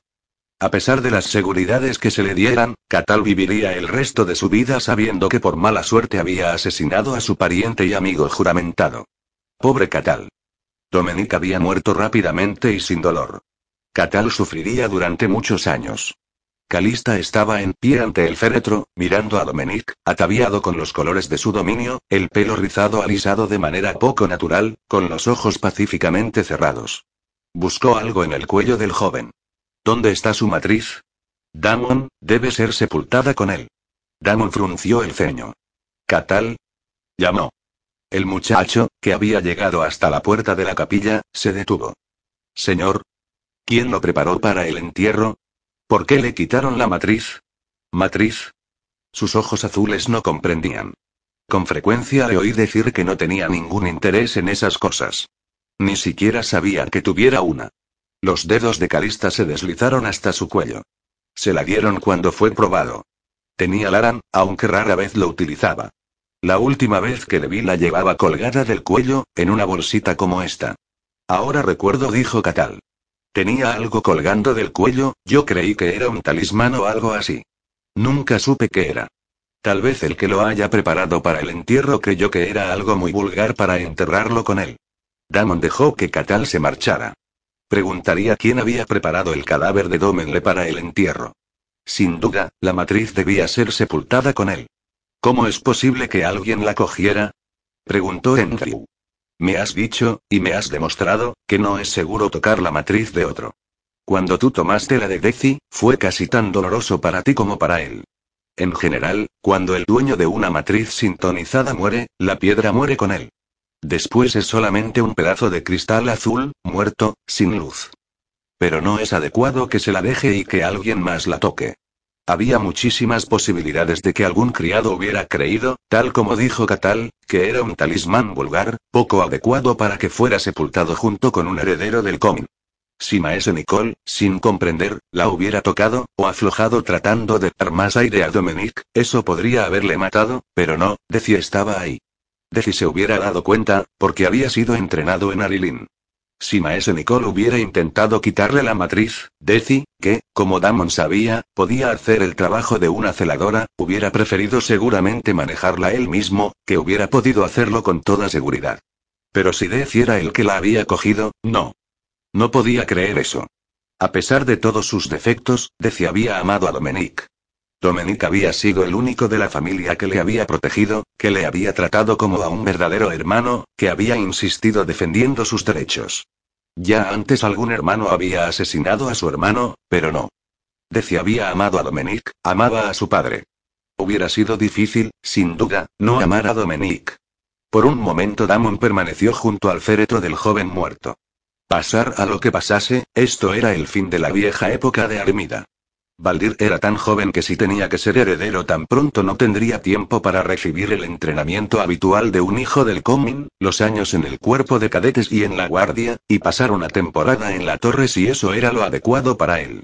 El y Andrew harían todo lo posible para comportarse como hijos del anciano Lord Alton, pero a pesar de sus buenas intenciones, no eran Alton, ni estaban empapados de las tradiciones de los Lanard de Armida. Pasar a lo que pasase, esto era el final de una época. Calista siguió a Andrew cuando éste fue a examinar las pinturas murales. Eran muy antiguas, y estaban hechas con pigmentos que brillaban como gemas, y describían la leyenda de Astur y Casilda, el gran mito del cómic. Astur con sus ropas doradas vagando por las orillas del lago. Casilda y Camila en sus telares. Camila rodeada de sus palomas, llevándole a Astur frutos tradicionales. Casilda, con una flor en la mano, ofreciéndosela al hijo del dios. Los dibujos eran antiguos y estilizados. Pero ella podía reconocer algunos frutos y algunas flores. El capullo azul y dorado que Casilda tenía en la mano era el kibeset, la flor azul en forma de estrella de las Kilgardills, coloquialmente llamada campanilla dorada. ¿Era por esta asociación sagrada, se preguntó la joven, que la flor del kibeset era tabú en todos los círculos de torre, desde Dalereut hasta los Eyers? Pensó, con un ramalazo de dolor, cómo había yacido en brazos de Andrew, sin temor, durante la floración invernal. Solían bromear sobre eso en las bodas, cuando la novia era remisa. Se le llenaron los ojos de lágrimas, pero las contuvo. Ahora que el heredero del dominio, su amado hermano mayor, yacía allí, muerto, era el momento de preocuparse por sus problemas particulares. 18. Era una mañana gris. El sol estaba oculto detrás de bancos de niebla, y caían ráfagas de lluvia y aguanieve alrededor de las cumbres, mientras la procesión funeral marchaba hacia el norte de Tendara, llevando el cuerpo de Dominique Lanartalton que yaciera junto a sus ancestros del Comin. El Rufeat, en Ali, el lugar sagrado del Comin, estaba a una hora de marcha al norte del castillo Comin, y cada uno de los señores y las damas de sangre Comin que habían podido llegar al concejo durante los tres últimos días marchaban con ellos para honrar al heredero de Altón, muerto a tan temprana edad por una trágica desgracia. Todos excepto Esteban Lanart Altón. Andrew, que cabalgaba junto a Catal Lindir y el joven Baldir, recordó la escena que se había producido esa mañana cuando Cerrica, al ser llamada por el anciano, que le pidió que le administrara algo que lo fortaleciera para el viaje, se había negado en redondo a hacerlo. No estás en condiciones de viajar, Baigom, ni siquiera en una litera. Si lo acompañas a su tumba, estarás allí enterrado con él en menos de diez días. Más amablemente, agregó. El pobre muchacho ya está más allá de cualquier daño o de cualquier consuelo, Lord Alton. Debemos pensar ahora en tu propia fuerza. El anciano había caído en una furia tal que Calista, a quien llamaron apresuradamente, había temido que su misma ira produjera la catástrofe que tanto temía Ferrica. Había intentado mediar, diciendo. ¿Puede hacerle tanto daño como una alteración de esta clase? No aceptaré órdenes de una mujer, había gritado Dom Esteban. Llamad a mi criado personal y marchaos de aquí las dos. Deci, se había dirigido al muchacho, buscando confirmación, y Deci respondió, mientras su rostro se sonrojaba. Si tú vas, tío, yo iré contigo. Pero Ferrica había salido y había regresado enseguida con Maese Nicole, el oficial médico de la guardia. Este tomó el pulso del anciano, le bajó los párpados para observar las pequeñas venas y por fin dijo brevemente: Señor, si cabalgas hoy, es probable que no regreses. Hay otros que pueden sepultar a los muertos. Tu heredero ni siquiera ha sido aceptado por el concejo, y en todo caso no es más que un joven de 12 años. Tu obligación, Baigom, es reservar tus fuerzas hasta que el muchacho sea adulto. Por prestar un último servicio sentimental a tu hijo muerto, ¿te arriesgarás a dejar huérfano al que te queda? Ante estas verdades poco gratas, no había nada que decir. Apenado, Tom Esteban había permitido que Maese Nicole volviera a acostarle. Se había aferrado a la mano de Deci, y el muchacho había permanecido dócilmente junto a él. Ahora, cabalgando hacia el norte en dirección a Ali, Henry recordó las visitas de condolencia, las largas conversaciones con otros miembros del concejo, que habían exprimido al máximo las fuerzas de Lord Alton. Aunque sobreviviera la inminente temporada de sesión del concejo y al viaje de regreso al hogar, viviría hasta que Valdir fuera declarado adulto, a los 15 años, ¿Y cómo haría un muchacho de 15 años para enfrentarse con las complejidades políticas del dominio? Sin duda sería difícil para este muchacho protegido y educado en un monasterio. Valdir cabalgaba a la cabeza de la procesión, vestido formalmente de luto, con el rostro muy pálido en contraste con las negras vestiduras. A su lado cabalgaba su amigo juramentado, Valentina Aidar, que había venido con él desde Nevarsin, un muchacho grande y fuerte, con pelo tan rubio que parecía blanco. Ambos muchachos tenían aspecto solemne, pero no parecían demasiado apenados. Ninguno de los dos había conocido a Dominique lo suficiente. En las costas del lago de Ali, donde, según decía la leyenda, había llegado a Darkover, Astur, hijo de la luz, el cuerpo de Dominique fue colocado en una tumba sin nombre, tal como requería la costumbre. Calista se apoyó en Andrew mientras ambos se hallaban junto a la tumba abierta, y él captó su pensamiento. No importa dónde se le entierre, él se ha ido a otro lugar. Pero hubiera sido un consuelo para mi padre que se le sepultara en la tierra de Armida. Andrew miró a su alrededor, el cementerio, y se estremeció. Aquí, bajo sus pies, yacían los desechos mortales de incontables generaciones de Comin, sin ningún signo que señalara sus sepulturas salvo los irregulares montículos formados por la nieve invernal y el deshielo de la primavera. ¿Yacerían aquí algún día sus propios hijos e hijas? ¿Acaso él mismo yacería algún día bajo el extraño sol? Valdir, como pariente más próximo, fue el primero que se acercó a la tumba. Su voz era aguda e infantil, y habló con vacilación. Cuando yo tenía cinco años, mi hermano Dominique me bajó de mi pony y dijo que yo debía tener un caballo adecuado para un hombre. Me llevó a los establos, y ayudó al corridón a elegir un caballo manso para mí. Que ese recuerdo aligere el dolor. Dio un paso atrás y Valentina Yard ocupó su lugar. Durante mi primer año en Nevarsin dijo, me sentía solitario y desdichado, como se sienten en ese caso todos los niños, y más aún porque no tengo padre ni madre vivos, y mi hermana fue educada en otra parte. Dominique vino a visitar a Valdir. Me llevó a la ciudad y me compró regalos y dulces para que tuviera lo mismo que los otros niños después de una visita de sus parientes. Cuando envió regalos a Valdir para el festival del solsticio de invierno, también me los envió a mí. Que ese recuerdo aligere el dolor. Uno a uno los miembros del cortejo fúnebre se adelantaron para expresar algún recuerdo o para presentar tributo al que yacía en la tumba. Catal Lindir solo pudo quedar en silencio, tragándose los sollozos, y finalmente espetó. Éramos Bredin. Yo le amaba y dio un paso atrás, ocultándose en la multitud, incapaz de pronunciar incluso las palabras rituales. Calista, que tomó su lugar junto a la tumba, dijo. Era el único miembro de mi familia para quien yo no era, no era algo distante ni extraño. Incluso mientras vivía en Miarilín, y todos mis otros parientes me trataban como a una extraña, Dominic siguió siendo el mismo conmigo. Que ese recuerdo aligere el dolor. Deseo que Ymir estuviera aquí para que pudiera escuchar los tributos que se hacían a su hermano favorito, pero ella había preferido quedarse con su padre. Dominic, había dicho, estaba más allá de todo daño y de todo consuelo, pero su padre la necesitaba. Cuando llegó su turno, Andrew avanzó hacia la tumba. Yo llegué a Armida como un extraño. Él estuvo a mi lado durante mi boda, pues yo no tenía parientes. Cuando concluyó diciendo que ese recuerdo aligera el dolor, sintió tristeza por haber tenido tan poco tiempo de conocer a su joven cuñado. Parecía que cada uno de los señores y las damas del cómic que habían cabalgado hasta la tumba de Dominique habían escarbado en su memoria para hallar algún recuerdo amable, algún encuentro grato a los deudos, que les permitiera recordar al muerto. Lorenz Ridenow, quien, según Andrew recordaba, había intrigado para despojar a Dominique de su cargo de comandante de la guardia diciendo que era demasiado joven, explicó que el joven había sido muy modesto y muy competente para hacerse cargo de la autoridad que había caído sobre él siendo tan joven. Dan Van Astur, un joven bajo y fuerte, de pelo dorado y ojos grises, maestro de cadetes de la guardia, contó cómo el joven comandante había intercedido por la víctima de una cruel broma de los cadetes.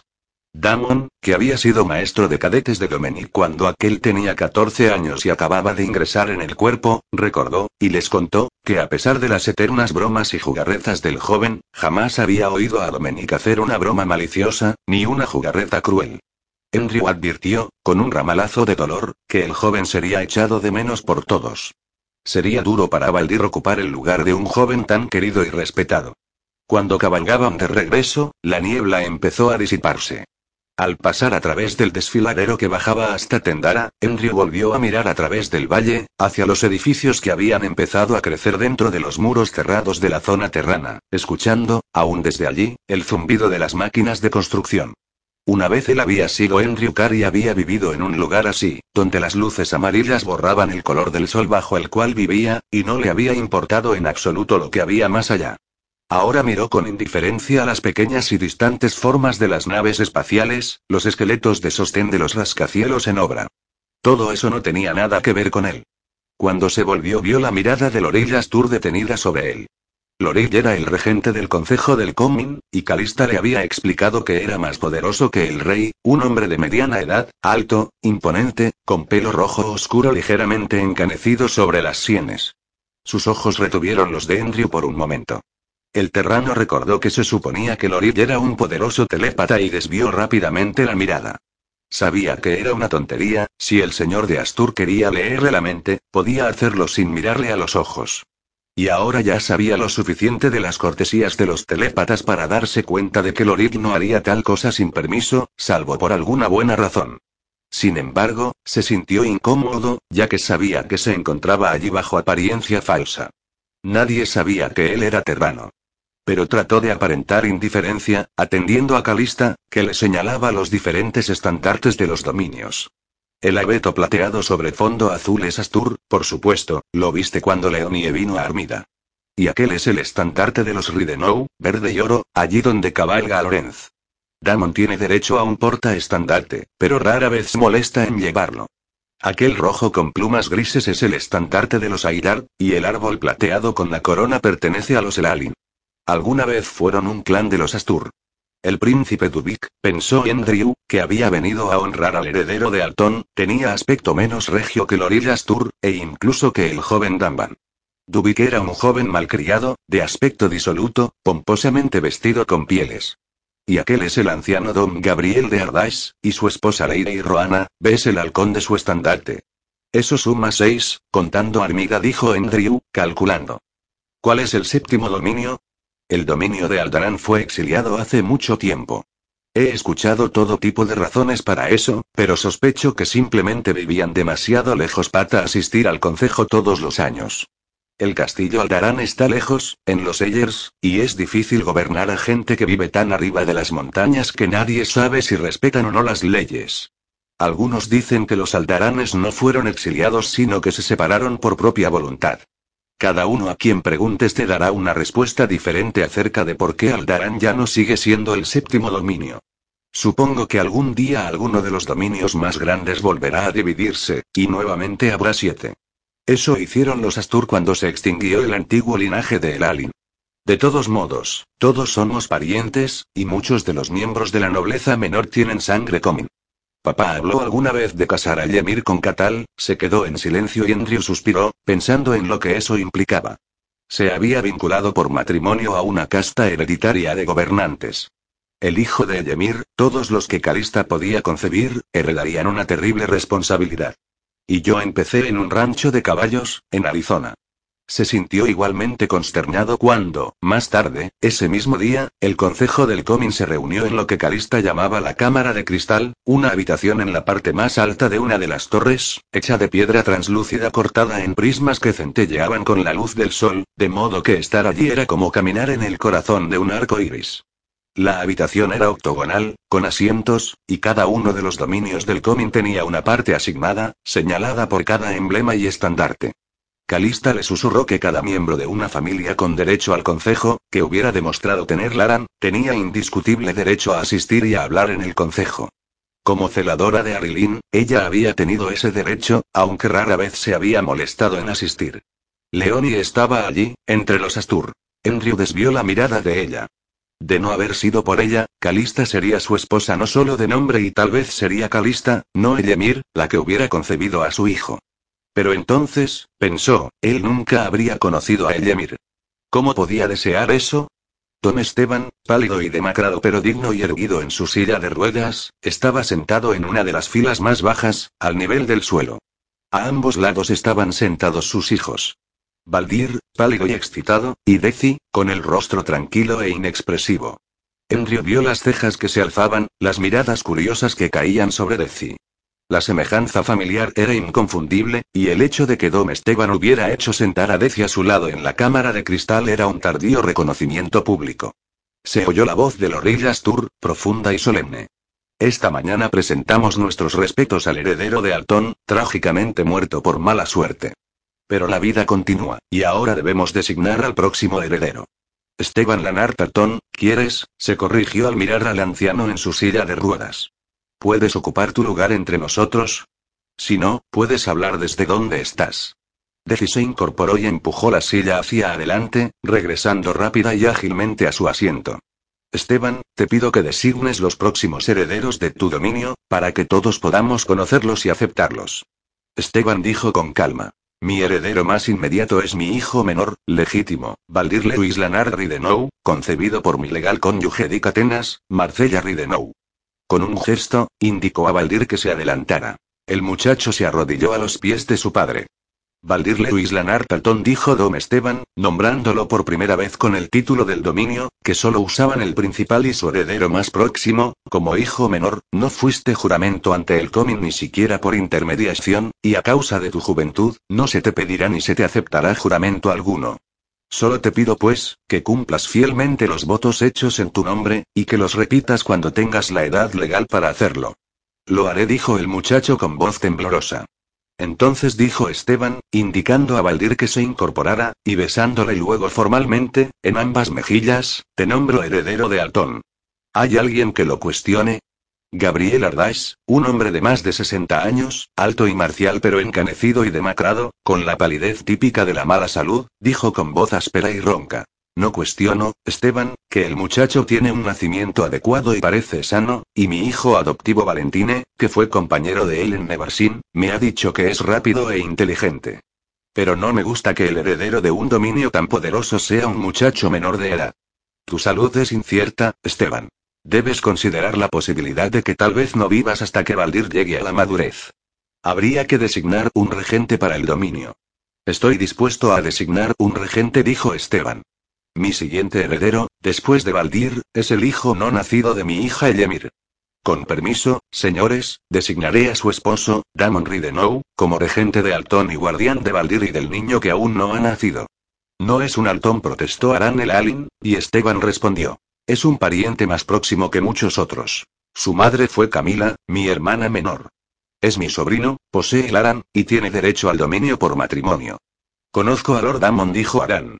No es un joven, sino un hombre responsable que bordea los 40 años. Ha asumido con honor muchas responsabilidades asignadas a los hijos del Comin. Pero el Consejo no fue informado de ese matrimonio.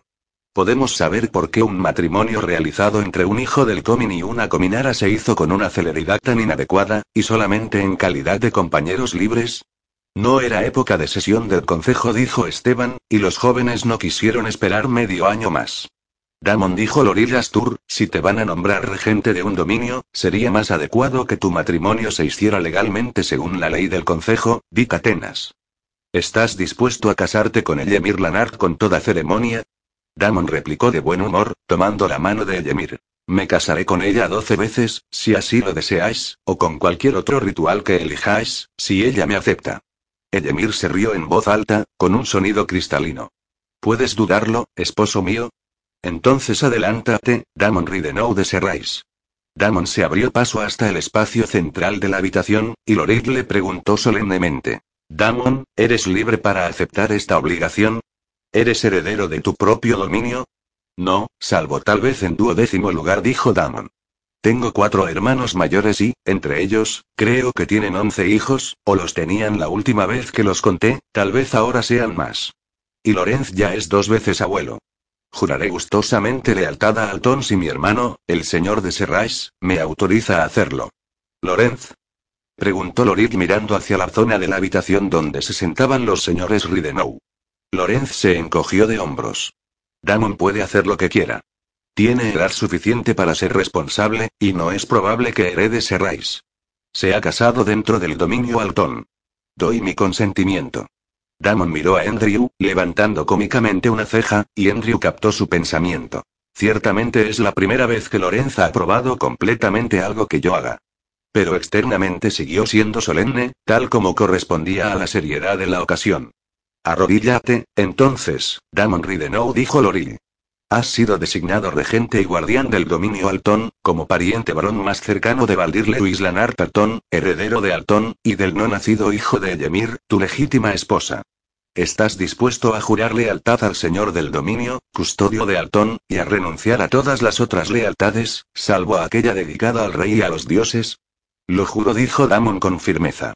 ¿Estás dispuesto a asumir la custodia del dominio en caso de que la cabeza legal de ese dominio esté incapacitada para hacerlo por enfermedad, vejez o indisposición?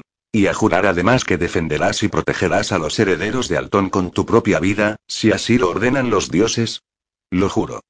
Edemir, observando desde su asiento, pudo ver el sudor que perlaba la frente de Camon, y supo que su esposo no deseaba nada de esto. Lo haría en nombre de los niños, de Valdir y de su hijo, pero no lo deseaba. Y ferozmente, para sí, deseó que su padre supiera lo que le estaba haciendo a Damon. Declara solemnemente que, según tu mejor entender, eres apto para asumir esta responsabilidad. Preguntó Lorilla Astur. ¿Hay algún hombre que cuestione tu derecho a esta solemne custodia de la gente de tu dominio, de la gente de todos los dominios, del pueblo del Alcover? Arrodillándose, Damon pensó. ¿Quién podría ser verdaderamente apto para asumir esa responsabilidad? Yo no, Aldones, señor de la luz, no yo.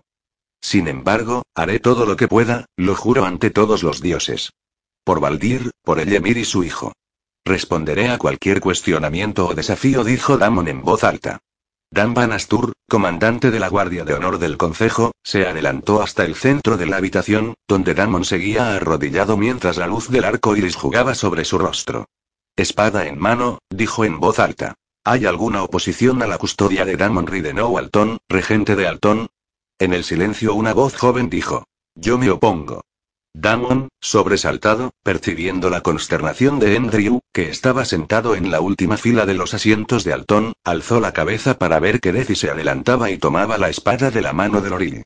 ¿Sobre qué base? inquirió Loril. ¿Y con qué derecho? No te conozco, joven. Don Esteban miró consternado a. ¿No confías en mí, Deci, hijo mío? Preguntó con voz temblorosa. Deci ignoró esas palabras y la ternura que había en ellas. Soy Desiderio Leinier, hijo medestro de Gwenis Leinier y de Esteban Lanartatón, y como único hijo adulto vivo del señor del dominio reclamo el derecho de actuar como custodio de mi hermano y del hijo todavía no nacido de mi hermana. No tenemos registro de ningún hijo medestro de Esteban Lanart Tartón, con excepción de los dos hijos de Larisa de Asturien, que no tienen Lara ni que por ley han sido excluidos, en consecuencia, de este consejo dijo Lorik con severidad. ¿Puedo preguntarte por qué nunca fuiste reconocido?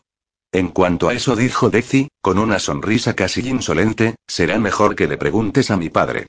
Pero convoco a la dama de Arilín para que dé fe de que soy un hartón, y que poseo en plena medida el don de ese dominio. Ante la pregunta de Lorille, Leonie se puso de pie, con el ceño fruncido para demostrar su disgusto ante todo el procedimiento. No es asunto mío designar herederos para el coming, pero como me han llamado a dar testimonio, debo afirmar que Desiderio dice la verdad. Es hijo de Esteban Lanart y tiene el don de Altón.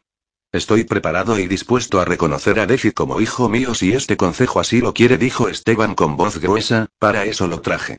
Pero no creo que sea el guardián más apropiado para mi hijo menor ni para mi futuro nieto. Damon es un hombre maduro, y Deci un jovencito. Pido a Deci que retire el desafío. Con todo respeto, padre dijo Deci, con deferencia, no puedo hacerlo. Damon, arrodillado, se preguntó qué ocurriría ahora.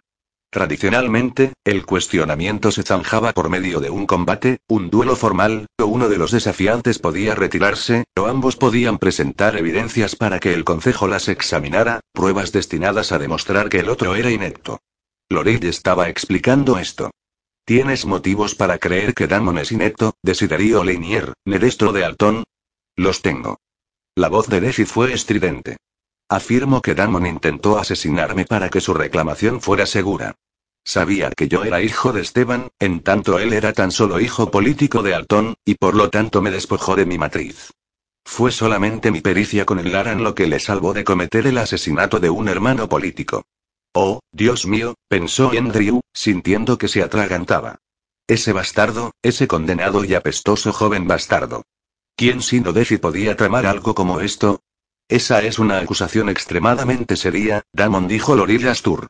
Has servido honrosamente al Comin durante muchos años. No tenemos necesidad de escuchar todo esto, si ofreces alguna explicación. Damon tragó saliva y levantó la vista, consciente de que todos los ojos estaban fijos en él. Dijo con firmeza. Por mi juramento a Arilin hice votos de impedir el mal uso de cualquier matriz. Retiré la de Defi por ese juramento, pues él había hecho mal uso de su Laran imponiendo su voluntad al esposo de mi hermana, Andra. Es cierto, dijo Deci, sin esperar el desafío. Mi hermana Calista está seducida por ese don nadie venido de ninguna parte, un terrano. Solo quería deshacerme a ese advenedizo que la había hechizado malignamente, para que ella pudiera realizar un matrimonio digno de una dama del comín, en vez de deshonrarse en el lecho de un espía terrano. Griterío general. Damon se puso en pie de un salto, furioso, pero Defi permaneció allí, haciéndole frente, desafiante, un poco burlón. Parecía que todos los presentes en la cámara de cristal hablaban, gritaban, preguntaban al mismo tiempo. Una y otra vez Lorillas Tur ordenó silencio, en vano. Cuando se restauró algo parecido al orden, dijo, con aspecto grave. Debemos investigar en privado este asunto. Se han hecho acusaciones y contraacusaciones muy serias. Por ahora, os pido que levantemos la sesión y que no discutamos el asunto entre nosotros. Los chismes no mejorarán nada la situación. No hagamos fuego descuidadamente en el bosque. No sostengamos una charla descuidada entre nobles. Pero, ciertamente, examinaremos los buenos y malos aspectos de este asunto, y los presentaremos aquí para que sean juzgados dentro de tres días. La habitación se vació lentamente. Esteban, mortalmente pálido, miró entristecido a Damon y a Deci. Cuando los hermanos discuten, dijo, los extraños aprovechan para profundizar el abismo. Deci, ¿cómo has podido hacer esto? En el rostro de Deci apareció una expresión de obstinación. Padre dijo, solo vivo para servirte. ¿Dudas de mí? Miró a Elemir, aferrada al brazo de Damon, y después se dirigió a Calista. Algún día me lo agradecerás, hermana mía. Hermana. Calista miró a Deci directamente a los ojos, y después, deliberadamente, le escupió en la cara y se alejó. Posó los dedos sobre el brazo de Endrio y dijo con toda claridad: Sácame de aquí, esposo mío. Este lugar apesta a traición. Hija, rogó Dom Esteban, pero Calista le volvió la espalda y Andrew no pudo hacer más que seguirla. Pero su corazón latía con violencia, y sus pensamientos parecían repetir el alterado ritmo de sus latidos. ¿Y ahora qué?